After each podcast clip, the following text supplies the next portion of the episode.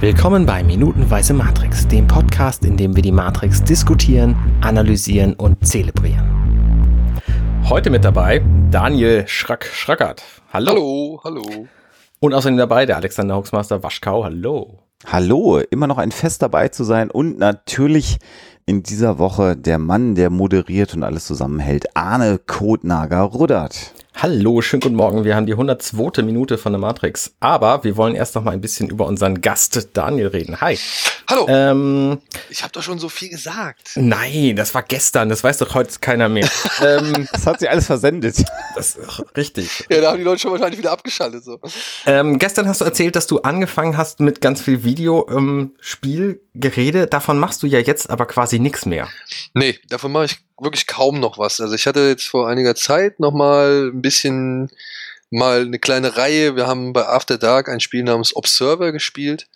Und da haben sie mich gefragt, ob ich das machen möchte. Und dann habe ich das gemacht. Und das fand ich ganz interessant. Also es hat mir sehr viel Spaß gemacht, weil es mal wieder, ja, irgendwie Kontakt zum Videospiel war. Ich habe mit Videospielen leider nicht mehr so viel zu tun, beziehungsweise komme gar nicht mehr so viel dazu, so viel mhm. zu zocken. Das ist halt so mein großes Problem. Ich habe hier immer noch ähm, God of War, das ich noch beenden muss, ja, und Red Dead Redemption 2 habe ich gar nicht erst angefangen, aus Angst, das könnte ich nie beenden so. Und ja, ich würde gern so viel mehr spielen, aber bei mir läuft es vielleicht mal auf ein, zwei Runden Call of Duty raus und das war's dann, ja. Ähm, du hast ja jetzt wahnsinnig viele Formate. Sind die alle von dir erfunden worden? Also zum Beispiel äh, Schrocks Fernseh, Punkt, Punkt, Punkt. oh, hast du gestern schon erwähnt, mit Gunnar zusammen. Äh, dessen Bruder Holger war übrigens hier auch schon im Podcast zu Gast. Oh, cool. Ähm, weil der mit mir zusammen einen anderen Podcast macht. Äh, Kino Plus und äh, Bada Binge zum Beispiel. Wie bist du auf die Idee gekommen, die alle zu machen? Sind das alles verschiedene Themen und du wolltest gerne alles machen? Naja, also Kino, also das, das ist immer so die Frage, warum, warum heißt Bada Binge Bada Binge, ja?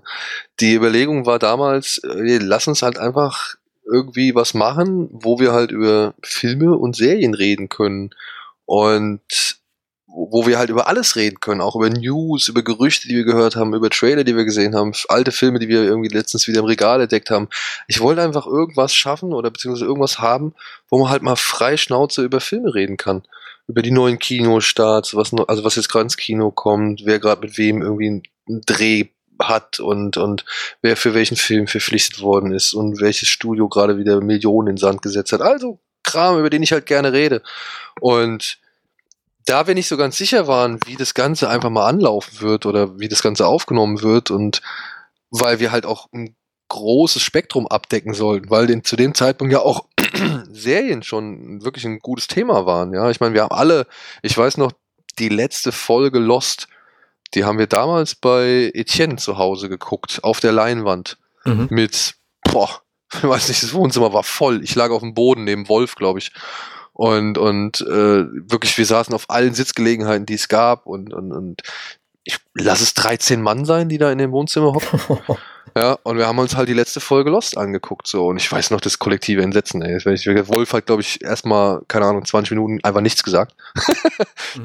das, war, das, war, schon bedenklich.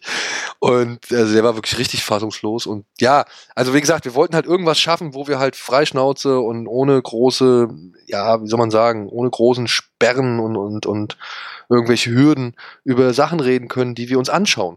Mhm. Und meine Idee war halt, okay, wie kriege ich jetzt irgendwie Kino und Serien zusammen? Wir haben uns da wirklich überlegt, was, was, was sollen wir machen, wie sollen wir es nennen und haben uns wirklich so hingesetzt, so wirklich 20 Begriffe und Sachen aufgeschrieben und versucht, irgendwo was zu finden. Ich habe das auch viele auch allein gemacht und eigentlich Kino Plus war für mich die logische Entscheidung so. Das war so, das kann man schnell aussprechen, weißt du? Kino Plus, bumm.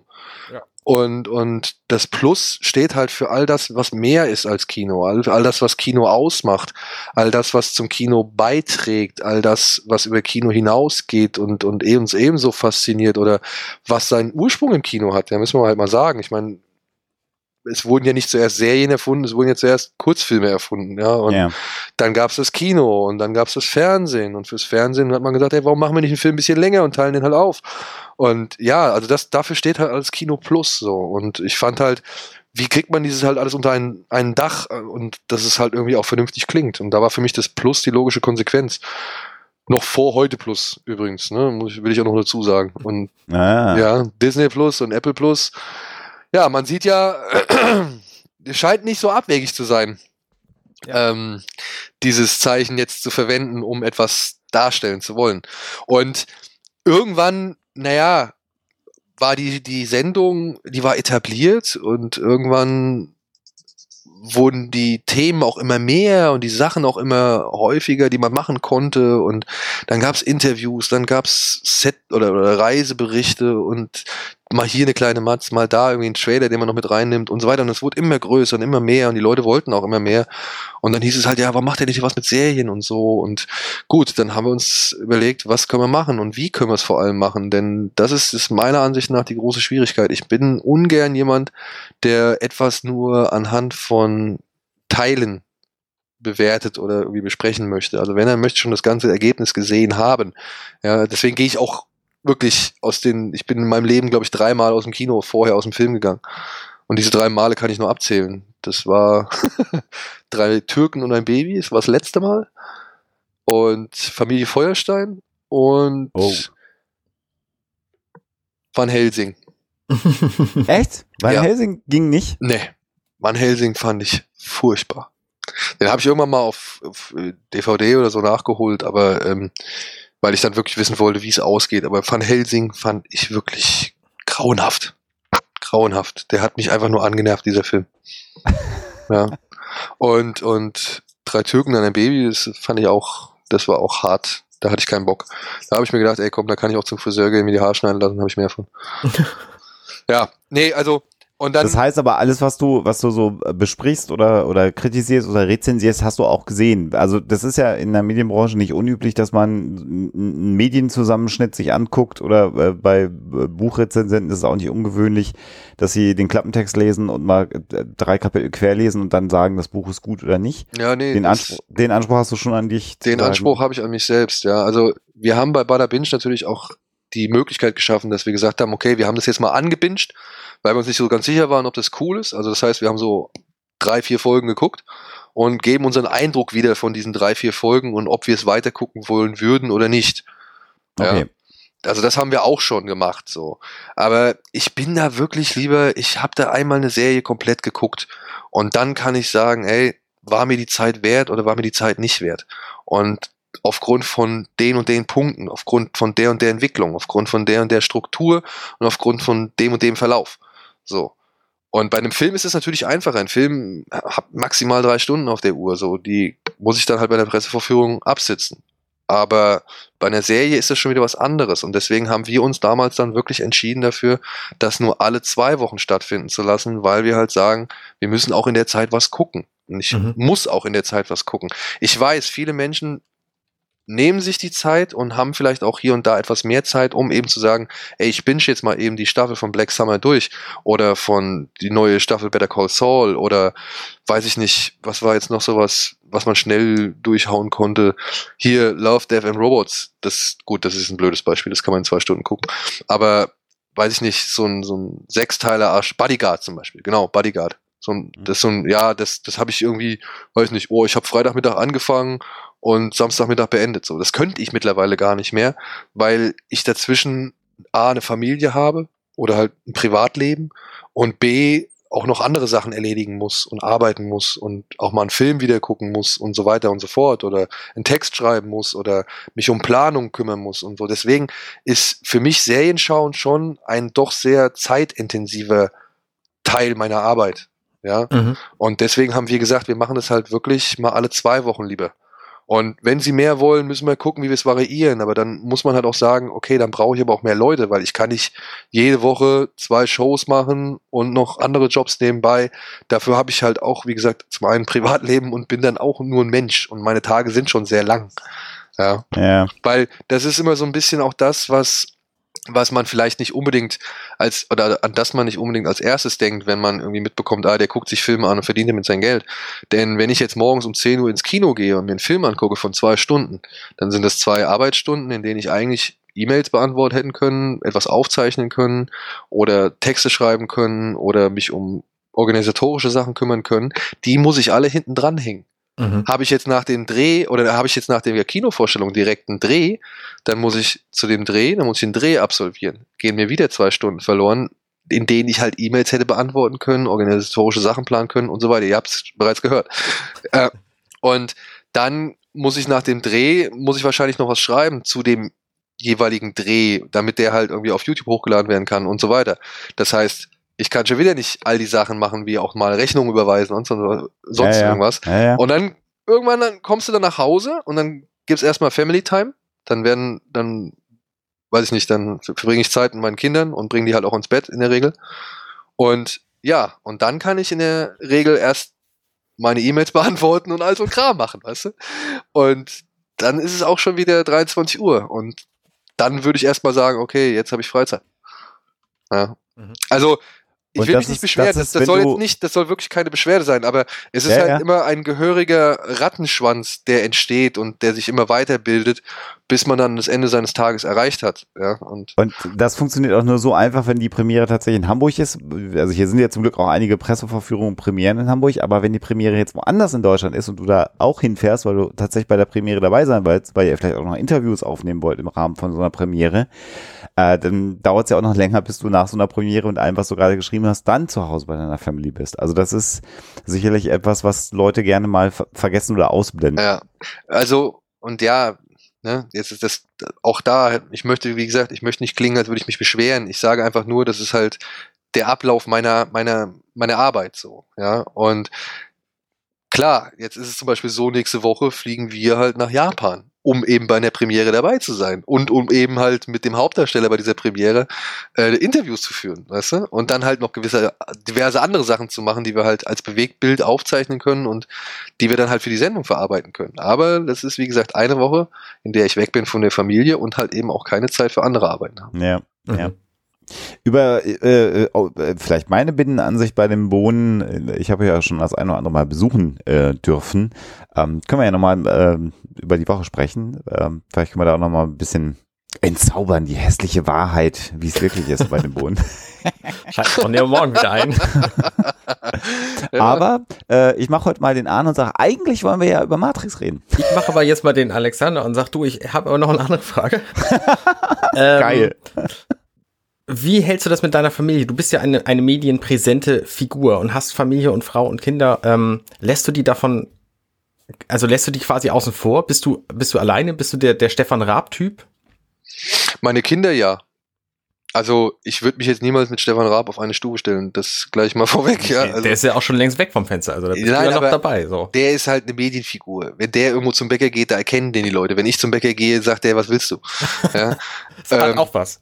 Ja, ist gut, da kommt man schnell auch äh, seine Sachen so, aber ich würde mich niemals ja, mit Stefan Raab auf meine Stufe, auf eine Stufe stellen, was dem Bekanntheitsantrag geht. Ich kann ja auch in Hamburg ganz normal durch die Straßen gehen, ich erkenne kein Schwein. Oder selbst wenn mich jemand erkennt, dann spricht er mich wahrscheinlich nicht an. Ähm, deswegen wie gesagt, da habe ich noch ein relativ entspannteres äh, Leben oder Verhältnis dazu. Aber nichtsdestotrotz lasse ich meine Kinder da raus, ja.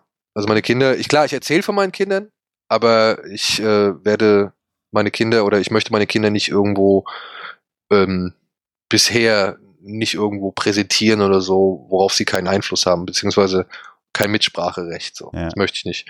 Und, und wie gesagt, also meine Kinder lasse ich eigentlich aus allem vor. Meine Frau selbst ist, ja, keine Ahnung, die genießt auch ihren kleinen, kleinen Status, sage ich mal, durch eben ihre Arbeit für diverse Elternmagazine und auch ihre eigene Seite, die sie jetzt ins Leben gerufen hat, die ist auch so tatsächlich in Deutschland, also zu der es eigentlich nichts, kein vergleichbares Pendant gibt, weil sie sich halt wirklich an eine Generation richtet, die normalerweise nicht so sehr im Internet unterwegs ist.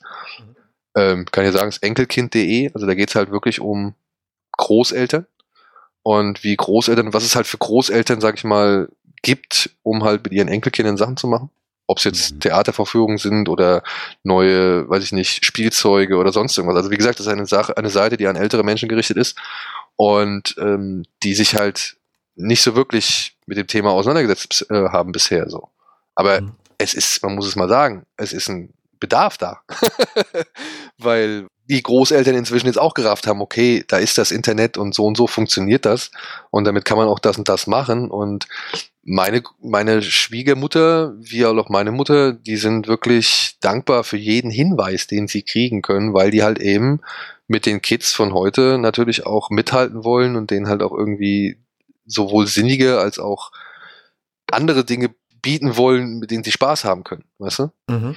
Also das ist halt so, wie gesagt, für Großeltern. Und da gibt's weder ein Magazin noch eine Seite so richtig, die sich wirklich auf diese Zielgruppe oder sich mit dieser Zielgruppe befasst. Und äh, fand ich, hat sie eine gute Idee gemacht. Und da, wie gesagt, da genießt sie halt auch einen äh, gewissen Status. Da sie jetzt, äh, sie hatte vor kurzem einen Artikel über Helikoptermütter und über den, den, dieses Klischee, in das man irgendwie da so schnell reinrutschen kann oder dass man aber auch so schnell erfüllt. Und das ging eigentlich, man hat da ganz gut die Runde gemacht so. Und dementsprechend, ja, also hält sich auch in Grenzen. Aber wie gesagt, wir haben beide entschlossen oder beschlossen, dass wir unsere Kinder erstmal komplett da raushalten. Ja. Ja, finde ich. Also ich würde auch, ich würde jetzt auch nie meinen, meinen Sohn oder so für einen Beitrag irgendwie äh, vor die Kamera stellen oder so. Das, ähm, das, da ist er noch nicht in der Lage, das selbst zu entscheiden. Ja, auch wenn er sagt würde, ja. klar, mache ich, aber dann fühlt er sich vielleicht unwohl und in die Situation möchte ich ihn gar nicht bringen. Dementsprechend würde ich, wenn überhaupt erst äh, das, sage ich mal, in Erwägung ziehen, wenn er in der Lage ist, darüber selbst zu entscheiden und zu, zu verstehen, was das bedeutet. Mhm. Ja, dass man halt ja. halt davor steht und dass es halt auch Menschen gibt, die einen dann irgendwie vielleicht, naja, keine Ahnung, kommentieren, wie er das nicht so gern hätte. Weißt du? Und da, das, das, das muss ich ihm, da muss ich ihn noch nicht aussetzen, dem ganzen Kram so. Weißt du, ich bin, ich kann damit leben, weißt du, wenn mich jemand nicht mag und mein Gelaber scheiße findet so und das auch irgendwo kundtut, ja, okay, so what? Ich kann es nicht ändern. Ja. Mhm. Ich bin, eigentlich versuche immer so zu sein, wie ich bin. Und ähm, klar, damit kann ich nie alle glücklich machen. Und dementsprechend muss ich auch mit denen leben, die halt eben nicht glücklich darüber sind und die das vielleicht auch kundtun und davon wird mein Leben jetzt nicht schlechter oder besser. Also. Ja. Mhm. ja. Und ich bin dankbar dafür, dass bisher sich das aber alles in Grenzen hält oder ich auf jeden Fall mit dem, was ich mache, auch die Leute anspreche, die ich eigentlich erreichen möchte und sich darüber freuen, was wir machen. Und das ist für mich einfach dann auch, sage ich mal, die viel größere Motivation oder ein, ein so starkes Schutzschild, dass ähm, dass man sich da nicht so sehr aus der Bahn werfen lässt, wenn mal das ein oder andere fiese Kommentar kommt. Und die gibt es und die nimmt man auch zur Kenntnis. Und ich bin auch ehrlich, klar gehen die einem auch mal an die Substanz, beziehungsweise äh, ja, hinterlassen die vielleicht eine Schramme im Selbstwertgefühl oder sowas, ja, weil man ja auch möchte, dass solche Leute vielleicht irgendwie nur von dem überzeugt sind, was man selbst eigentlich präsentieren möchte und nicht von mir als Person, weißt du? Ja. Also ja, mir ist egal, ja. mag mein, mag mein, meine Art und Weise, wie ich rede, nicht oder mich als Person nicht. Aber wenn du zu schätzen weißt, dass ich dir einen Film irgendwie mit auf den Weg gegeben habe, der cool ist und der sehenswert ist, dann reicht mir das, weißt mhm. du? Mhm. Dann ist mir das egal. Dann kannst du auch sagen, ich laber Scheiße oder ich stottere oder ich lisple oder ich habe irgendwie eine hässliche Fresse. Das ist mir dann egal, wenn er wenigstens sagt, aber der Film war geil. Ja. Weißt du? Also dann, dann, dann reicht mir das als Anerkennung und Respekt, weil dann muss er trotzdem sagen, dass ich ihm den Film empfohlen habe. und dann habe ich schon wieder einen Punkt, wo ich sagen kann, okay, kann ich mit leben. Ja, also da gibt's Schlimmeres. Es gibt einfach viel Schlimmeres. Gut. Ähm, vielen Dank. Jetzt habe ich schon wieder so viel geredet. Nein, das ist voll okay, voll okay, weil das gehört ja alles zum Thema hier ähm, abschweifen. Nämlich ist Teil des Konzepts dieses ähm, Podcasts, den wir ja auch nur machen im Grunde, weil wir Spaß dran haben, das irgendwie Leuten näher zu bringen, diesen, diesen Film. Genau. So, und das tun wir jetzt. Und wir reden so lange, bis sie ihn gut finden. Egal, wie lange es dauert. Aber komm, der, also der Film, der kann sich schon seines Status eigentlich ziemlich sicher sein. Also da muss man jetzt auch ja, nicht, ja. Da läuft man nicht, wirklich Gefahr, wenn man da irgendwie mal den einen oder anderen Punkt kritisiert. Das, das, das äh, Faszinierende dabei ist aber, ich sag das nochmal gerade, dass es äh, Menschen gibt, die 99 noch nicht geboren waren und die inzwischen aber Auto fahren können und dürfen. Das ist einfach, dass der einfach schon 20 Jahre jetzt fast alt ist, ist einfach auch eine Sache, die ja Krass, beachtlich ist, ne? Weil der, der, der, der, man hat einfach nicht das Gefühl, dass das so lange her ist. Aber ja ist es nun mal. Mich erschrecken ja immer die Leute, die nicht Auto fahren können, aber es dürfen. Davon treffe ich in Hamburg recht viele. Unabhängig vom Alter meinst du jetzt, ne? Ja. Deswegen, Jungs, schafft eure Autos ab und fahrt. Habe ich gar nicht. Ich habe gar kein Auto. Okay, ich habe auch kein Auto. Sehr löblich. Aber Der, Arne, wo, der war wirklich der Stress morgens, das ist, das ist mir, das, das ist, weiß ich nicht, das braucht man nicht unbedingt. Äh, weißt du? in, Hamburg, äh, in Hamburg brauchst du sowieso kein Auto eigentlich. Eigentlich nicht. Also wenn nicht, wenn du wirklich in den, sag ich mal, ja, doch dichter besiedelten Vierteln, wo eigentlich alles ist, was man braucht, ähm, da, da, ja, also ich meine, komm mal, wie groß ist euer Radius? Was würdet ihr sagen, in wie vielen Stadtteilen bewegt ihr euch? Ich bewege mich fast in der ganzen Stadt. In der ganzen Stadt? Nein. Aber ich, ich arbeite halt in, äh, am Stadtpark und wohne in Schnellsen, so. Okay. Ne, Das ist schon blöd. Ja, okay. Aber nichtsdestotrotz, wenn du, sag ich mal, unterwegs, also wenn du jetzt irgendwie einkaufen gehst, bleibst du doch entweder da in der Nähe des Stadtparks Ja, oder eben Fall, in ja. der Nähe von Schnellsen, oder? Ja, ja, das ist richtig. Siehst du. Das heißt, du hast vielleicht von ja, einen Radius von maximal einem Stadtteil, den du besuchst, um irgendwas zu erledigen oder irgendwas einzukaufen oder so? Ich möchte da bitte widersprechen. Also wir wohnen ja hier quasi am Gänsemarkt und ich habe halt alle Stadtteile um mich rum. Ja, okay. Ha! Ja, ha, ha, ha. gut. Wenn der eigene Stadtteil auch so groß ist wie ein Häuserblock, ja, dann okay. ja, da bin ich natürlich auch schnell mal durch fünf Stadtteile gelatscht, wenn ich eben ums Haus laufe. So, ja? Ja, aber das ist das Geile, ne? Also ich bin in 15 Minuten an, an Hafen, ich bin in 15 Minuten auf Pauli, ich bin tatsächlich fast so schnell bei euch im, im Studio bei den Bohnen. Also das ist halt echt angenehm, weil ich kann mir einfach Hamburg komplett entlaufen, so wie ich es gerade haben will. Aber nichtsdestotrotz bist du nicht in Jenfeld, nicht in Poppenbüttel, Ja. nicht in Dudelsberg Du, und sonst ich dachte, wir irgendwo reden über Hamburg. wow, wow, wow, wow, wow. Ich bin zugezogen. Ich will mich hier, ich will mir hier keine Ich Kommentare habe auch, ich hab auch Migrationshintergrund. Ich Ja. bin Westfale. Siehste. Aber du bist nicht da in diesen, in den, in den Stadtteilen unterwegs. Mm, mm. Aber du müsstest diesen Stadtteil nicht verlassen, um irgendwie, sag ich mal, diverse Nein. Sachen zu machen. Deswegen sage ich das, ja. Also du, du hast natürlich Glück, du hast ein größeres Einzugsgebiet oder beziehungsweise liegst halt mittendrin. Aber ich, ich sag's ja auch, ich bewege mich nicht weiter als Winterhude. Ja. So. Ja. Ich Und bin mal gefragt worden, äh, also als ich erzählt habe, dass ich in Hamburg wohne, bin ich gefragt worden, ja, wie, du wohnst so richtig in Hamburg? Ja, wie, wo ist denn so richtig in Hamburg? Naja, an der Alster. Ja, Dafür ja. So, nein, da wohne ich nicht.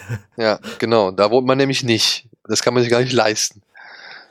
Noch nicht. Noch Man muss ja auch noch Ziele haben. Ja, ja. Aber da würde ich nicht an der Alster wohnen. Da würde ich da hinten hier in dem Treppenviertel wohnen. Ja, zum Beispiel. stimmt. Das ist geil da. Das ist wirklich cool da. Das ist wie Sommerurlaub, egal wann du hinfährst. So, mehr darüber dann demnächst in Straßenweise Hamburg. Ja, okay. Muss jetzt Er hat noch gesagt, Abschweifen gehört zu Konzerten. Ja, ja. ja, ja, aber Wenn sie sich weigern, ist das ihr Ende. Das ist das, was Agent Smith hier sagt. ähm, interessanterweise steht im Skript, keulenartigen Übergänge. Bam. im Skript steht dann eine Szene, die nicht im Film auftaucht, nämlich dass Tank sich auf der Nebukadnezar neben Morpheus setzt, dessen Gesicht aschfahl ist, als ob er dem Tod nah wäre, und seine Hand nimmt und sagt, halte durch, Morpheus, sie kommen, dich retten, sie kommen. Und ich dachte mir gerade beim Lesen so, nee, nee, gut, dass das nicht drin ist. Weil nämlich der Übergang von der Szene, die wir gerade hatten, also jetzt, die jetzt endet und die wir gestern besprochen haben und die, die gleich kommt, ist einfach der Hammer. Also dieses metallische Klang hatten wir gestern schon erwähnt. Ähm, und der ganze Auftritt, der wäre durch so eine, äh, durch so eine melodramatische Zwischenszene einfach kaputt gegangen. Ja, auf jeden Fall. Vor allem steht er ja völlig im Kontrast dann zu den auch weiteren Minuten, die dann kommen, weil Ja. wir sehen ja trotzdem nochmal dann einen Umschnitt hoch ins Büro, in dem Smith ist und so. Und dann hättest du den dritten Schauplatz. Nee, der Nee. braucht da nicht, der muss da jetzt noch nicht sein. Also der wird ja schon vorher etabliert und dementsprechend, nee, das brauchst du nicht. Vor allem einem, der die Hand tätschelt. Ah, nee, auf gar keinen Fall. Richtig. Ich muss eh sagen, mich, mich stört ja leider immer so ein bisschen der ganze Nebukadnezar-Part an dem, an dem Film. Also jetzt die Szene, die wir jetzt, also diese Minute, die wir besprochen, ist die Minute, auf die ich eigentlich wirklich die ganze Zeit gewartet habe. Ja, seit ich in diesem Film sitze, damals als junger Mann, ähm, das ist die Minute, die ich sehen wollte. Ich fand schon die, also ich fand schon die Szene geil, wenn sie in diesem virtuellen Raum stehen und dann kommen diese Waffenregale, ja. Das, das war schon so der erste, wo ich, wo ich gesagt habe, wow, korrekt, jetzt reden wir meine Sprache. Und dann kommt, wie gesagt, ja, dann kommt das Ding. Ja, die gehen in Zeitlupe zu der Terminator-Mucke, gehen die da durch diese Drehtür, stellen die Tasche ab, wo ich noch im ersten Moment gedacht habe, oh ja, vielleicht, was ist in der Tasche drin, so. Aber dann kommt ja das Entscheidende, wenn er dann durch den Metalldetektor durch ist. Und, oh, ja. Schon diese Stiefel, mit denen er da reinklatscht, ja. das sind der Hammer. Die sehen geil aus, ja. Ach, plötzlich magst du mal Stiefel im Film. Den ganzen Film über finde ich die, das Schuhwerk geil und jetzt sagst du mal auch, dass ich finde die immer schon geil. Ich finde sie halt in der Matrix finde ich sie sogar auch richtig platziert. Auf der Nebukadnezar halt nicht. Ja gut, okay. Äh, das sind auch äh, Airwalk-Dinger, oder? Das sind auch Airwalks, ja. Die haben auch das, das Airwalk-Symbol. Also der ganze Film ist offensichtlich von Airwalk gesponsert gewesen. Der, die Stiefel von Neo sind von Airwalk? Ja. Mhm. Du siehst, wenn er jetzt ganz am Anfang, wenn er reinkommt, siehst du das Airwalk-Logo auf, auf der einen Lasche, die über den Spann geht. Genau. Echt? Okay. Ja. Wenn du eine Einzelbildfortschaltung machst. Also wir gucken ja manchmal auch bildweise. Dann sieht man einfach das Airwalk-Symbol auf der einen Schnalle. Aber der Mantel ist auch sehr lang. Aber ja, man kann es erkennen, wenn man es will. Und ja, wie cool kann man durch eine Drehtür gehen, ne? ja gut, äh, Zeitlupe, ne? Ja. Zeitlupe wirst du so viel cooler. Das wusste halt auch schon John Woo. Das stimmt. Das stimmt. Ich glaube, das ist gar keine Zeitlupe. Ich glaube, er geht tatsächlich einfach super langsam durch diese Drehtür. Nein, das glaube ich nicht. Meinst du nicht? Die Szene, also gerade diese Schießerei, das ist ja der, also wirklich. Nein, ja, aber nicht, aber diese Szene tatsächlich. Ich glaube nicht, dass das eine Zeitlupenaufnahme ist. Ah, ich. Es ist ein ganz, ich würde behaupten, es ist ein ganz kleines bisschen langsamer gemacht, aber es ist keine typische es ist keine super Zeitlupe, aber ich glaube schon, das ist ein bisschen langsamer gedreht, denn, und da sind wir ja auch fast schon beim Thema, diese, diese gesamte, die nächsten zwei Minuten oder drei Minuten, die wir jetzt ja dann auch besprechen werden, ähm, die leben ja eben von dem Element der verlangsamten Zeit. Ja, natürlich. Ja, und ich kann mir schon, also wirklich, es es passt als Auftakt, dass es schon in dem Moment etwas langsamer wirkt, weil sie halt ja so cool und majestätisch und und um die präsent da reinmarschieren so. Ähm, ich kann mir schon vorstellen, dass die Überlegung bei den Wachowskis dann war zu sagen, okay, wir fangen jetzt schon hier an, um eben vorzubereiten, was dann im Verlauf kommen soll. Ja. Also ich würde sagen, das ist schon ein kleines wenig, also nicht wirklich super Zeitlupe, aber es ist schon ein kleines bisschen langsamer gemacht. Klar, der der doch, obwohl, ja, weil dann, wenn der Typ, der Wachmann, der ihn kontrolliert und er seine, sein, sein Geschirr quasi offenbart, wenn der dann so erschrocken What the fuck sagt und Neo ihn ja direkt mit dieser Handkante, nee, mit dieser Handfläche aus, aus dem Rennen schickt, da ist er ja schon, ist er schon sofort super Zeitlupe. Ja, ja. Ja, ja. Ja.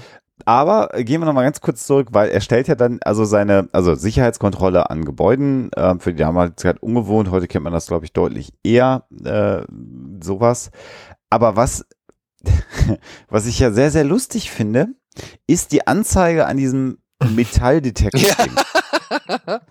Also was, also eine rote drehende Lampe, okay, Waffen. Aber warum hat das so, ein, so, ein, so eine Skala? Also wenn ich jetzt nur eine Uzi habe, dann gehen zwei rote Lichter an oder ich meine, warum, warum ist das Ding aufgebaut wie eine Skala? Aber ich glaube, das ist auch auf, auf realen Flughäfen ich so, glaub, dass es eine Skala ist. Ich glaube, das ist einfach die Menge der, des Metalls, was da gemessen wurde in dem Moment des Durchschreitens. Ja.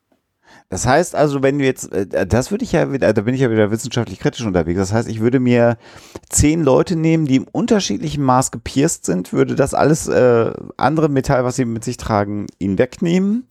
Und wenn ich die durchstecke und von wenig gepierst bis zu sehr gepierst da durchlaufen lasse, dann wird das immer mehr. Nein, ja. weil so, so fein ist diese Skala nicht.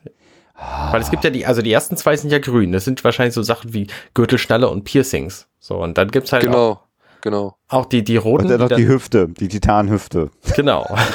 da wird's dann rot oder was? Aber ich würde schon sagen, dass je mehr Piercings du mit dir rumträgst, umso größer ist der, der, der, die Konzentration oder sag ich mal, der Ausschlag. Also, oder so, umso größer ist das Feld, das angezeigt wird oder das beeinträchtigt wird. Das merken wir uns. Je, je mehr Piercings, desto größer der Ausschlag.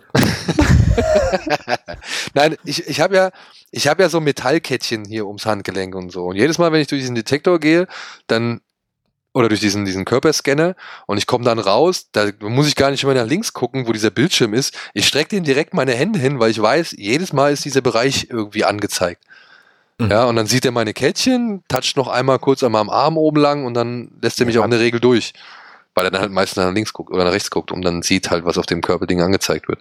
Also ich bin da nicht von überzeugt, dass diese Skalen üblich sind.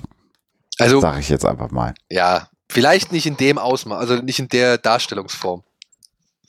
Aber sie sind ja effektiv hier. Sie zeigen dem Zuschauer an, dass Neo offensichtlich viel Metall dabei hat. Also ich meine, das hätte die rote sich drehende Lampe oben drauf auch gesagt, so dass da irgendwas nicht okay ist. Und die Tasche und das, was wir gleich sehen, ist eine halbe Sekunde später. Aber ist das nicht ein netter Effekt? Du hast die Lampe, die sich dreht und die schon sagt, aha, ja, oder oh oh. Und dann siehst du direkt diese Skala da unten, die halt völlig ausschlägt oder beziehungsweise im knallroten Bereich ist und du denkst dir, oh ja. Ja, also du hast so einen doppelten, so einen, so einen, so einen Potenzierer. Ja.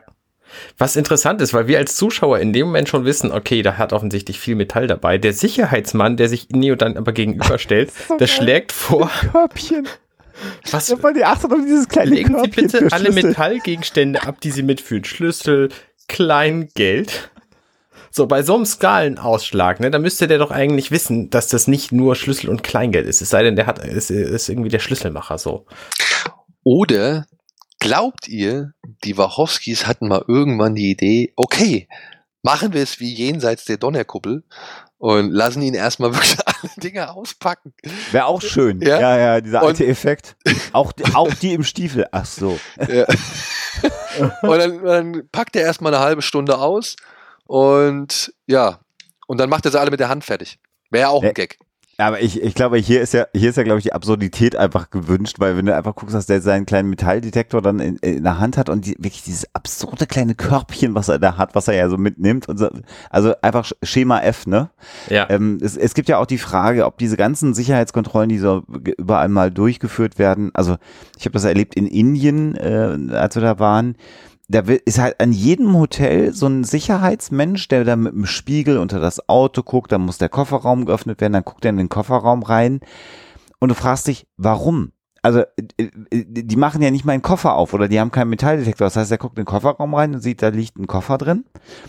Aber der ganze Koffer könnte halt voll mit Sprengstoff sein. Das ist halt, aber sie haben kontrolliert. Das gibt irgendwie so dieses, dieses scheinbare Gefühl von Sicherheit, was aber de facto natürlich null Sicherheit ist. Und das hast du an jedem Hotel oder an jedem besseren Hotel, was wir in Indien hatten, war es immer diese Nummer, dass einer kam, mit dem Spiegel unter das Auto runterguckte und einmal in den Kofferraum reinguckte. Das war's aber. Nicht Koffer auf, einfach nur reingeguckt.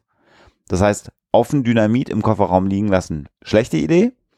Dynamit in deinen Koffer reinstecken. Gute Idee.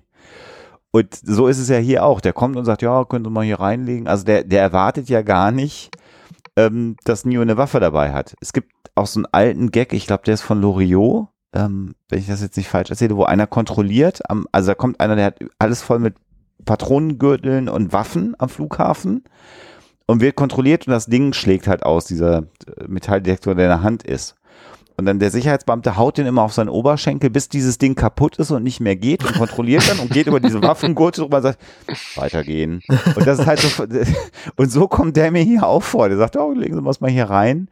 Und der, der setzt gar nicht voraus, dass Waffen da sind. Und in dem Moment, wo Neo ja jetzt seinen Mantel aufmacht, hat er ja nicht nur eine Waffe bei sich. Sondern, was hat er, glaube ich, acht? Wie viel sind es insgesamt? Viele. Also die ganze Tasche ist ja auch voll. Also er hat auf jeden Fall genug dabei. Wir haben ja die Regale auch vorher gesehen. Ja, ja, ja, aber ich meine, er, ist- er kann ja auch nur begrenzt mitschleppen, ne? Also ich meine, muss ja mal sagen, er holt er ja direkt zwei raus, die schmeißt er dann weg, dann holt er wieder zwei raus, dann. Ja. Ja, Also er hat- er acht glaub oder zehn, würde ich sagen. Ja, ja, ja, ja. Und wir haben Glück, dass das äh, die Zeit ist, in der man nicht mehr diese Suit-Up-Szenen, wie sie noch bei äh, Schwarzenegger gerne der Fall gewesen äh, sind.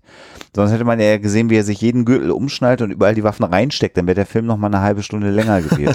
Hätte ich aber geil gefunden. Ja. ja. hätte was gehabt, ne? Also dieses- ich liebe diese Suit-Up-Szenen. Ich find's großartig. Ob es Du jetzt Rambo, Phantomkommando oder Tanz der Teufel ist, ich finde das immer geil.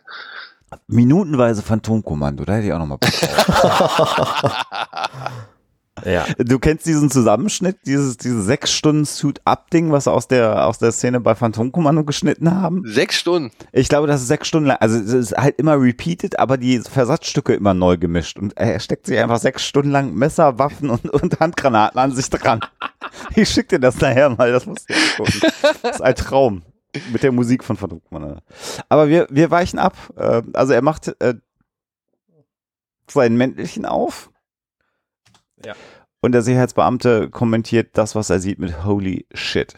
Genau. Und kriegt halt direkt den Schlag ab. Den Ja. Handkantenschlag. Ist das ein, äh, du kennst dich ja aus, ähm, Daniel. Ich Ist würd das sagen, ein es ist typischer Mack. Schlag? Ich würde sagen, es sind die Mack, aber da bin ich auch vollkommen überfragt. Nein, ich habe keine Ahnung.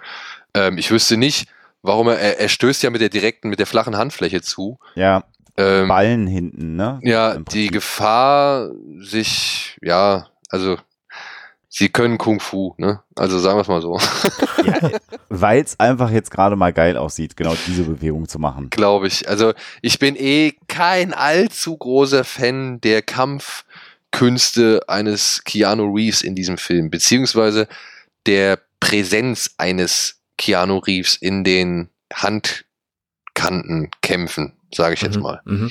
Weil ich finde, das sieht man auch ganz gut am Ende dieser Sequenz, über die wir hier gerade reden. Keanu Reeves wirkt immer noch so ein bisschen steif. Ja, also Was aber an seinem Gesundheitszustand auch gelegen haben mag. Das weißt du ja, dass er einen Bandscheibenvorfall hatte genau, vor dem das, Film, ne? das ist ja auch vollkommen legitim so, aber das ist halt etwas, was mir permanent aufgefallen ist. Ja, er wirkt halt einfach ein bisschen blockiert, ja, hüftsteif halt. ne? ja, ja, ja, ja. Und es ist, es ist so schade, weil man hat ja dann auch wirklich Jahre später gesehen, was Keanu Reeves eigentlich für ein krasser Typ ist. Ne? Also Mhm. gerade wenn er irgendwie voll beweglich und dann mit mehreren Waffen unterwegs ist. Habt ihr mal diese Trainingssequenz gesehen von ihm zu John Wick? Wie er auf dem Schießübungsplatz ist? Nee. Nee, Alter, das müsst ihr euch mal angucken. ey, Der Typ ist krass. Also der ist wirklich gut drauf. okay. der, der beherrscht das alles äh, wirklich sehr gut. Ja. Oder, ich meine, jetzt mal ehrlich, ich liebe diesen Film. Gefährliche Brandung. Ja. Ähm, guck mal, also vergleicht mal gefährliche Brandung mit der, mit der Agilität eines Keanu Reeves in gefährliche Brandung mit der Agilität in, in Matrix. Okay. Also der ist einfach, der ist da viel, viel beweglicher, er ist viel flüssiger, er ist dynamischer so. Also und bei Matrix, ja, die mussten ja auch halt erstmal diese ganzen Kampftechniken lernen, so. Genau. Ähm, man Die haben ja merkt sogar halt, den Drehschedule sogar so ein bisschen gedreht, damit das, wo er wirklich beweglich sein musste, immer weiter nach hinten geschoben wurde, weil er halt nicht beweglich genug gewesen ist zu dem Ja. Zeitpunkt. Ja, ja. und, und man merkt es halt einfach, ja, man merkt, dass die halt noch nicht so mit dem Wirework erfahren sind und man merkt halt, dass sie halt nicht so lang mit Kampfkunst, sag ich mal, arbeiten, wie jetzt ein zum Beispiel dann auch, ich weiß, ist ein unfairer Vergleich, aber halt dann ein Jet Li oder ein Jackie Chan. Und das ist Ja. wieder die Fallhöhe, ne? Weil tatsächlich, ich, ich bin ja der Überzeugung, kann das nicht belegen, aber dass Matrix so ein Ding war, wo die Leute sagen, boah, das ist ja geil. Und dann hat es so Menschen wie dich gegeben, die gesagt haben, ja, das äh, habe ich aber schon vor zehn Jahren gesehen. Und äh, dass das, glaube ich, trotzdem ein Türöffner, glaube ich, für die, für die breite Masse war, sich äh, dann mit, mit Kampfkunstfilmen auch auseinanderzusetzen. Ich glaube schon, dass das auch so, ein- so ein ähm, Einfluss der Wachowskis und der Matrix gewesen ist, dass sich mehr Leute dafür interessiert haben, weil die gesagt haben, sowas habe ich noch nie gesehen. Im westlichen Kino sicherlich wahrscheinlich sogar richtig. Ähm, aber es eben dann Menschen ge- gegeben sind, wenn du das gut fandest, dann guck dir mal das an. Und ich glaube, das hat was auch was, was äh, verändert, was, was, was die Rezeption auch des asiatischen Kinos in, in, in der westlichen Welt angeht. Also mal abgesehen von der Fan-Nische. Ja, also das möchte ich auch, also das möchte ich nicht, nicht abstreiten, dass Matrix auf jeden Fall das Tor noch ein ganzes Stück weiter aufgestoßen hat, um, sag ich mal, westliches Kino für asiatische Film, Bild und auch Kampfkunstästhetik zu begeistern und zu interessieren, so. Aber man muss ja fairerweise dazu sagen, da gab es ja schon ein paar Filme vorher, ne? Also, Ja, ja. äh, wir hatten halt auch schon Rumble in the Bronx mit Jackie Chan, der war, wann war der, 1994 oder so? Aber war Ähm, der kommerziell so erfolgreich? Nee, der war nicht Für kommerziell so erfolgreich, aber man, man, weißt du, der hat halt nochmal, noch mal wirklich Eastern, wie man es ja dann damals genannt ja, hat. Ja, ja. Der hat ja Eastern nochmal wirklich ähm, neu auf die Landkarte gebracht. Der kam ja, Ja. mit diesen, mit diesen Highway, äh, also beziehungsweise auf dem Highway ist die Hölle los, Filmen so daher und dann mit seinem, die große Keilerei, die The Big Brawl, Hm. wo er schon versucht hat, Fuß zu fassen. Der bis dato erfolgreichste Versuch war ja eigentlich der Mann mit der Todeskralle von Bruce Lee, der ja auch im westlichen Publikum wirklich echt bekannt war. Und ja, aber dann, dann kam aber halt auch, ne? Dann kam ein Tarantino mit Reservoir Dogs. Eindeutig asiatische Einflüsse. Dann kam aber auch ein True Romance, der einen wirklich, einen kompletten Dialog in True Romance ist äh, entnommen aus einem koreanischen Gangsterfilm, glaube ich, oder aus einem japanischen namens Hunting List. Ja, wirklich eins zu eins übernommen. So, und da waren ja schon so die ersten Schritte da. Und dann kamen ja auch diese ganzen Labels, die dann sagen, Quentin Tarantino präsentiert und sowas. Ne? Also, Ja, ja, ja. das ist alles noch ein bisschen nischig, gebe ich wirklich, wirklich zu. Aber so ein Jackie Chan ist dann schon nicht unbedingt mehr Nische, so, sondern ist dann halt dieses Videothekenpublikum, was dann auch Genau. angesprochen wird. Genau. Und also zu dem damaligen Zeit muss man sagen, ist das Videothekenpublikum nicht vergleichbar mit dem heutigen Netflix-Publikum. Ja? Also das würde ich völlig, würde ich sagen, das sind zwei unterschiedliche Kategorien. Und wir reden nicht nur von dem Videothekenpublikum, was durch den Vorhang durchgegangen ist, sondern auch die, die vor dem Vorhang geblieben Genau.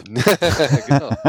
Und ich glaube, da war Rumble in the Bronx schon nicht, nicht verkehrt. Und ich weiß nicht, wann war denn sowas wie Romeo Must Die? Ja, wisst ihr das noch? wieder 2001. raus. Ja, war der so, war der spät? Naja. Oh, Ich glaube nämlich schon, dass das so ein bisschen. Ja, 2000, Aber das, 2000. Ja, aber der, da würde ich sagen, okay, Romeo Must Die, der hat wirklich davon profitiert, dass ein Matrix vorher da war. Ja, Ja. weil der ja auch teilweise so ein bisschen die Ästhetik auch aufgegriffen hat mit, mit eingefrorenen Bildern und Zeitlupen und dann diese, diese X-Ray-Bilder von Knochen, Ja, die da irgendwie ja. brechen im Körper und so. Also das war schon deutlich dann inspiriert von Matrix. Also da würde ich sagen, ja, das auf jeden Fall, der hat sowas möglich gemacht. Ich glaube, nach Matrix war es einfacher, einen Romeo Must in die Kinos zu bringen als vor Matrix. ja. Ja, also das würde ich durchaus sagen. Aber nie, aber trotzdem würde ich sagen, dass der, ja, dass man schon zu einem guten Stück in Berührung kam. Ja, ja, ich me- ich meine, es gab ja auch Menschen wie dich, du hast es ja gestern schon äh, beschrieben, die das natürlich vorher schon alles gekannt haben, aber das hat einen anderen Dialog plötzlich auseinandergesetzt, ne, weil dann plötzlich sagte, ach so, das sind diese asiatischen Filme, die du immer guckst. Also, ich ich glaube, solche Dialoge sind wahrscheinlich zu, zu Hunderten passiert, weil es dann immer so einen Freak gab, der gesagt hat, ja, aber das gab's ja bei John Woo auch schon mal hübscher und so. Und ich glaube, das hat ganz viel bewegt und äh, Naja, danach, hübscher, hübscher würde ich jetzt nicht unbedingt sagen. Ne? Die ersten John Woo-Filme, die ich gesehen habe, die waren halt in VHS-Qualität. Und, und dementsprechend halt auch. Ja, wir reden nicht von Bildqualität, Ja. sondern von, von Machart oder, Ja, oder Konsequenz der Machart vielleicht. Aber, trotz, aber nichtsdestotrotz, ne, ich meine, war es schon geil, genau so eine Action halt in so einem Hochglanz zu sehen. ja, ja. Ja, und in so einer, wirklich mit so einem, mit solch einem Aufwand und dann auch wirklich so einer gestochen scharfen Kamera und Präzision und so. Also das war schon geil bei Matrix. Das will ich gar nicht abstreiten. Also wirklich will ich nicht abstreiten. Ich war halt damals so ein bisschen, ja, frustriert. Ja, ja. Frustriert. Oder nicht frustriert, aber so ein bisschen betrübt, sagen wir es mal so. Es tat mir so ein bisschen in der Seele weh, dass das jetzt so hochgefeiert wird und eine oder zwei, drei Leute, die es eigentlich wirklich erst zu dem gemacht haben, dass die da so außen vor gelassen worden sind. Ja. Ja. Ja, Ich meine, es kam von Anfang an ja immer der Respekt und, und, und sowieso die ganze Connection mit Yuan Wuping. Das fand ich auch gut, aber ich finde, man hat sich dann doch so ein bisschen zu den Altmeistern, zu Ringo Lam und, und so weiter und zu Haag und, und John Woo, da hat man sich so ein bisschen, sag ich mal, in Schweigen gehüllt. Und das fand ich immer ein bisschen schade. Schade ist jetzt auch für die Wachleute, Ja, sehr gut. Sehr gut. was jetzt stattfindet, denn äh, äh, ich habe jetzt gerade ein Standbild, was einfach unfassbar geil ist, weil wir sehen, äh, oder wir sehen nicht, sondern ich sehe, gerade wie der Wachmann den er weggeschlagen hat, gerade nach unten fällt. Das heißt, ich habe jetzt gerade seine seine Schienbeine im Bild und hinter seinen Schienbeinen sieht man zwei äh, Maschinenpistolen über Kreuz Mhm. und äh, ja, jetzt wird erstmal gestorben. Das ist auch ein geiles Bild, wie er halt über Kreuz so nach links Ja, ja. und rechts ballert. Danach kommt ein nicht so geiles Bild Mit dem Typ mit der Zeitung? mit der Zeitung. Ja, ich finde, da merkt man, die Zeitung war präpariert. Findest du? Ja, schon. Nur weil sie in rechten Winkeln.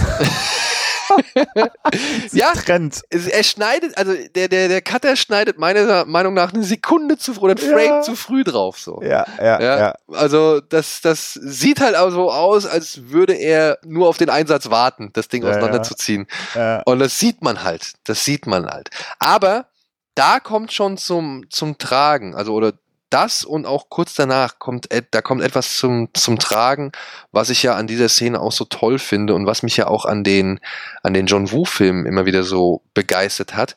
Das ist die Visualisierung, oder auch, auch generell bei dem asiatischen Kino, das ist diese Visualisierung von kleinen Elementen, die durchs Bild fetzen. ja. Ja, also bei der Zeitung sind's halt die, die Zeitungsfetzen so, aber man sieht ja auch schon, wie sie die ersten Marmorplatten von den Säulen treffen ja und da ja. schon so kleine Bröckel rausstoßen. Und ich finde, das ist so ein effektives Mittel, um die Wucht dieser, dieser Geschosse und die Gefahr dieser Geschosse irgendwie zu visualisieren. Ja, ich war, ich, ich habe euch vorhin schon, also beim letzten Mal schon mal gefragt, ne? The Killer habt ihr nicht gesehen. Habt ihr Hardboiled gesehen? Nee, auch nicht. Auch nicht. Meine Freunde, gesehen. Freunde. Ja. Also, pass auf. Für meine Liste, Arne. Ja, ja, mache ich. Guckt euch mal Hardboiled an. Bitte, tut mir einfach mal den Gefallen. Hardboiled hat eine total belanglose Story. Es geht um einen Bullen, der einen Waffenschmugglerring aus, also zu- zur Strecke bringen will. Ja, fertig.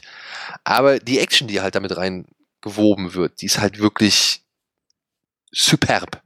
Ja, und da Mhm. gibt's halt, da habe ich das kennengelernt, dass Leute irgendwie in Deckung hechten, kurz bevor der Schuss irgendwo eindonnert mit irgendwelchen Explosionsgeschossen oder in Kacheln oder in irgendwelche, sag ich mal, Oberflächen, die halt wirklich sehr leicht in tausend Teile zerfetzen können. Und dass dann halt diese wegfliegenden Trümmer oder Splitter, dass die halt dazu beitragen, eben die, wie soll man sagen, die Knappheit dieses, dieser Situation zu ver vermitteln, so, weißt du? Ja. Dass er wirklich haarscharf eben an diesem Geschoss vorbeigehechtet ist. Und dass er sich, weiß ich nicht, durch diese auch dann, ja, durch diese Splitter irgendwie durchschmeißt und dann durch den, durch den Gebröckelhagel irgendwie äh, hechten muss und sowas, ja. Und das finde ich halt super. Das, das ist, da geht mir das Herz auf, wenn ich sowas sehe, ja. Weil eben halt, ich finde es einfach, ich sehe das gerne, dieses Zerfetzen in tausend kleine Stücke. Ja. Und was wir hier schon mal sagen können, ist, dass die Sequenz, die wir uns jetzt hier anschauen, ähm, zehn Drehtage gedauert hat äh, zu drehen, was immer noch sehr effizient ist, wie ich finde. Aber es hat zehn Tage gedauert und und jetzt muss man das, glaube ich, vernünftig formulieren. Es gilt als eine der Szenen, in der kein CGI zum Einsatz kam, sondern das war alles in Camera, was wir hier sehen. Mhm. Allerdings muss man jetzt natürlich schon auch nochmal sagen, äh, alles ist color graded. Das heißt, natürlich ist da jedes, jeder einzelne Frame einmal durch den Rechner gewandert. Und äh, mir kann auch keiner behaupten, dass sie da nicht den einen oder anderen äh, Wire äh, rausretuschiert haben. Also Aber zumindest bei dem letzten Sprung. Genau. Aber was man halt sagen kann, all das, was du gerade beschrieben hast, äh, Daniel, ist natürlich äh, in Camera durch kleine Sprengkapseln und wie auch immer und Staub und was auch immer generiert. Das soll also nur sagen, das ist nicht mit dem Rechner reingemacht, sondern das haben die Wachowskis hier so inszeniert. Und das ist halt, wenn man das so in Erinnerung behält, auch eindrucksvoll, dass die diese Bildsprache, die wir jetzt den Rest der Woche dann nachher auch sicherlich ausarbeiten werden, ähm, nicht mit Hilfe von von äh, zusätzlichen Computereffekten erzeugt worden ist. Das ist finde ich auch schon gut. Und das macht es auch so geil. Aber ich glaube, da können wir einfach bei der nächsten Folge drüber sprechen, oder? Weil jetzt sind wir, glaube ich, auch am Ende der Minute angelangt, Moment. oder? Ich wollte noch mal auf diese Zeitung zurückkommen. Ich, Weil ich dieser möchte Typ noch mal, ich möchte noch mal, warte, lass mich mal ganz kurz vor die Zeitung zurückkommen, denn Okay. wir haben ja sehr ausführlich über diese Metallschläge, also über dieses perkussive Brad Fidel Terminator-eske ähm, Geräusch gesprochen äh, oder, oder Soundtrack-Element, was wir da gehört haben und was ähm, einfach auch unfassbar gut ist. In dem Moment, wo Neo den Mantel dann aufmacht, haben wir noch so ein Geräusch, irgendwie so ein und dann ist plötzlich im Hintergrund erstmal gar nichts mehr zu hören. Man hört dann noch den Schlag Aha. Ja, man, dieses Rauschen, wie der Wachmann wegfliegt. Und das nächste, was wir dann hören auf dem Soundtrack, ist wirklich nur noch das Waffengeballere. Das heißt, wir kommen von perkussiver Musik zu gar keiner Musik, zu Stille Ja, und dann zu Propeller jetzt, ne? und dann später zu Propellerheads, genau. Aber erstmal dann auch nur erstmal die Waffen. Erstmal sprechen dann nur die Waffen. Und zwar bis zu dem Moment, wo Keanu Reeves etwas exaltiert die Arme wedelnd dann hinter der Säule wieder verschwindet. Das ist halt auch ein bisschen steif. Das ist wieder das, was wir ja auch schon angesprochen haben. Äh, Dann gibt's ja den äh, einen, der noch lebt. ähm, aber du wolltest noch mal auf die Zeitung erst kommen, bevor Ja, wir die den nehmen, Zeitung Ne? heißt nämlich der City Defender. Es ist auch, es war eine Zeitung für Wachleute. Geil. Habe ich gar nicht drauf geachtet. Das fand ich ein ganz schönes Detail. Der neueste Teleskopschlagstock im Test. Und natürlich auch diese Szene, der Wachmann links an den, ähm, an diesen Sicherheitskontrollen, der so einen Kaffee hat, den er natürlich umschmeißt in dem Moment, wo, wo Ja, er stimmt. getroffen wird. So. Und Ja, in, dem, ja. in den paar Frames, wo dieser Kaffee umfällt, dass der Kaffee das einzig Scharfe in dem ganzen Frame. Das ist witzig. Also bei Sekunde 40 ungefähr. Das einzig Scharfe. Ja. Der ganze Rest ist unscharf. Okay, warte mal, das will ich mal. Ja, mal ein Einzelbild vorschreiben. Nein, nein, nein, nein, nein. Was, Ja, du hast recht. Hast gut gemacht. Also es fällt halt so, so in der, in der Sekundenbetrachtung fällt es natürlich extrem auf. Ne? Und das sind halt auch so Frames, die könntest du dir an die Wand hängen. Weil Das es einfach so, so stilistisch so geil ist, weil Neos Arm geht von, von Mitte links zum, zur Mitte unten an dem Kaffee vorbei und du siehst den Kaffee links unten in der Ecke und der ganze Rest zeigt halt so ein unscharfes Bild, wo, wo Wachleute erschossen werden. Hast gut gemacht, Das recht. ist schon echt Hat der Fokuspuller schön gepullert. die, die Moment, wo ist das? Bei 40? Ich sehe es nicht. Ja, Ja, Kante 40. das ist der, der Ach, ich sehe den Kaffeebecher. Okay, ja. Ja, ja, dann machen wir Einzelbild. Also dann gibt's so eine Szene, wo dann so die Arme von Neo in so einem Dreieck das, das abtrennen. Also da rahmt Neo mit seinem Körper und seinem Arm diesen Kaffeebecher. Und wenn du dann Einzelbildfortschaltung machst, dann ist tatsächlich alles etwas unscharf, außer tatsächlich die Flüssigkeit. Und das ist halt auch geil, weil das natürlich tatsächlich so gefilmt worden ist. Das musst du erst mal Ja, gut, aber er war ihm auch bewusst, ne? Also ich denke mal, er brauchte da in dem Moment einen Fixpunkt, weil ihm bewusst war, dass jetzt sowieso Bewegung stattfindet, weil Ja, ja, vorne Matrix, also weil vorne Neo rumkommt und der Typ hinten ja umfallen muss und der Wachmann dazwischen ja, auch noch umfallen muss. Ja, ja, Ja. ja. ja. Ja, ist schon nicht schlecht. Ja, schon Ja. gut überlegt. Also ich meine, die Szene ist sowieso gut überlegt. Ich habe mal in kurzen, bevor wir, bevor jetzt ich, ähm, bevor ich jetzt hier mit euch angefangen habe zu reden, hatte ich mal so einen kurzen Blick auf dieses, auf dieses Drehbuch gesehen, was diese Szene, also wie die eigentlich beschrieben Ja. ist. Das ist gar Ja. nicht so viel, ne?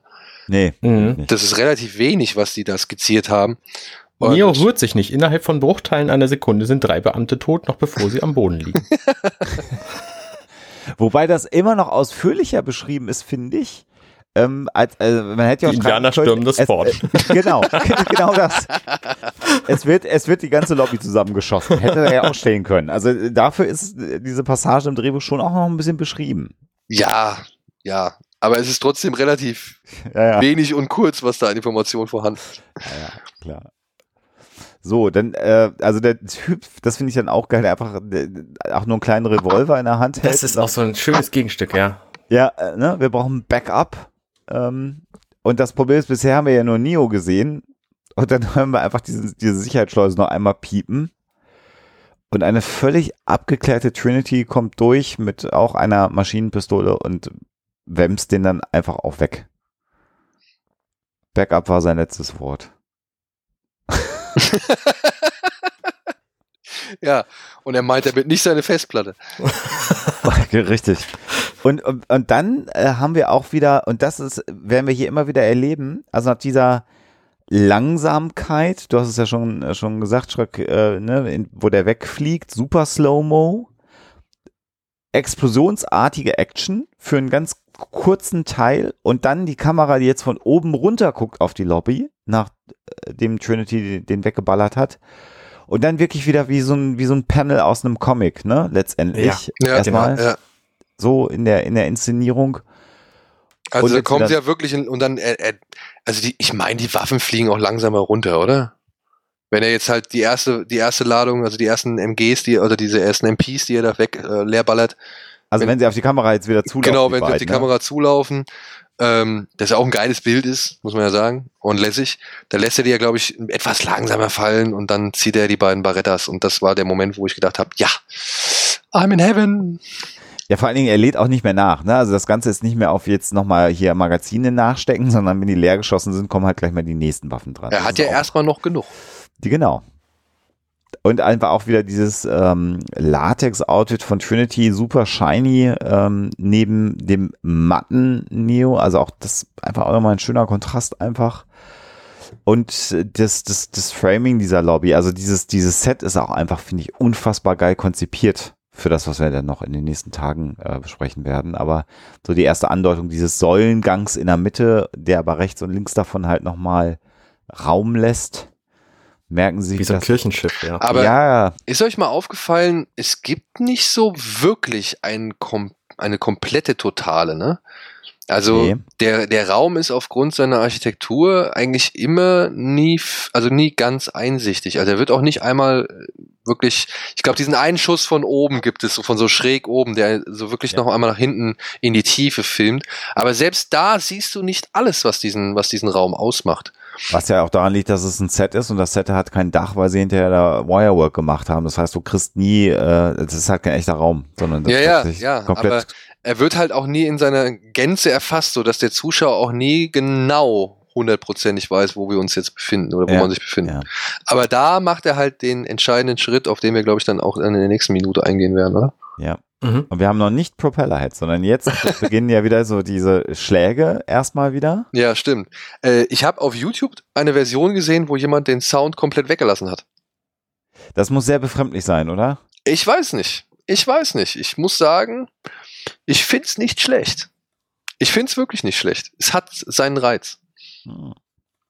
Da können wir uns ja morgen nochmal drüber unterhalten. Ja. Gut, kommen wir zum Ende der heutigen Sendung. Ähm, Der kurzen Episode. ja, Es tut uns leid, dass wir Daniel nicht länger äh, verpflichten konnten. Aber ich glaube, das war jetzt eine Stunde, ne? Oder? Oder über eine Stunde? Also, ich glaube, wir kratzen dran. Wir müssen ja nachher noch alles da wieder raus, rausschneiden, was, was nicht jugendfrei war. Und wir haben noch drei Minuten. also nach dem Schnitt, wenn wir alles jugendfrei rausgeschnitten haben, war es wahrscheinlich so eine knappe Stunde. Und Ich meine, jetzt sind ja drei Stunden Aufnahme. Was ist denn jetzt? Was war denn nicht jugendfrei? Aber Mann, jetzt wollte ich so tun, als hätten wir drei Stunden aufgenommen und davon zwei Stunden rausschneiden müssen. Schade. Ah, Okay, Kann habe ich. ich, hab ich's wir dachten, wir du wärst Medienprofi, aber Ja, das- verdammt. Aber nein, da also, draußen. es, es kann ja sein, dadurch, dass ich ja halt auch viel von mir gebe, kann es ja auch mal passieren, dass das eine oder andere etwas unkontrollierter nach draußen dringt und dann ist mir vielleicht was durchgerutscht, was ich nicht hätte sagen können oder sagen dürfen. Und wenn ich das weiß, dann verzichte ich demnächst drauf. Nee, nee, alles gut. Alles gut. So wie es ist. Wir reden über alles. Wir Okay. lassen dich jetzt auch nicht länger leiden und vor allen Dingen auch unsere Zuhörerinnen und Zuhörer nicht länger leiden. und machen mal für heute Feierabend. Ciao, Alles bis klar. morgen. Macht's gut. Tschüss. Hey, ich bin Arne und das war Minutenweise Matrix. Wenn euch dieser Podcast gefällt, dann unterstützt mich doch ein wenig. Ich schneide, produziere und hoste diesen und weitere Podcasts wie auch andere Projekte im Netz. Informationen, wie ihr mich unterstützen könnt, findet ihr auf compendion.net.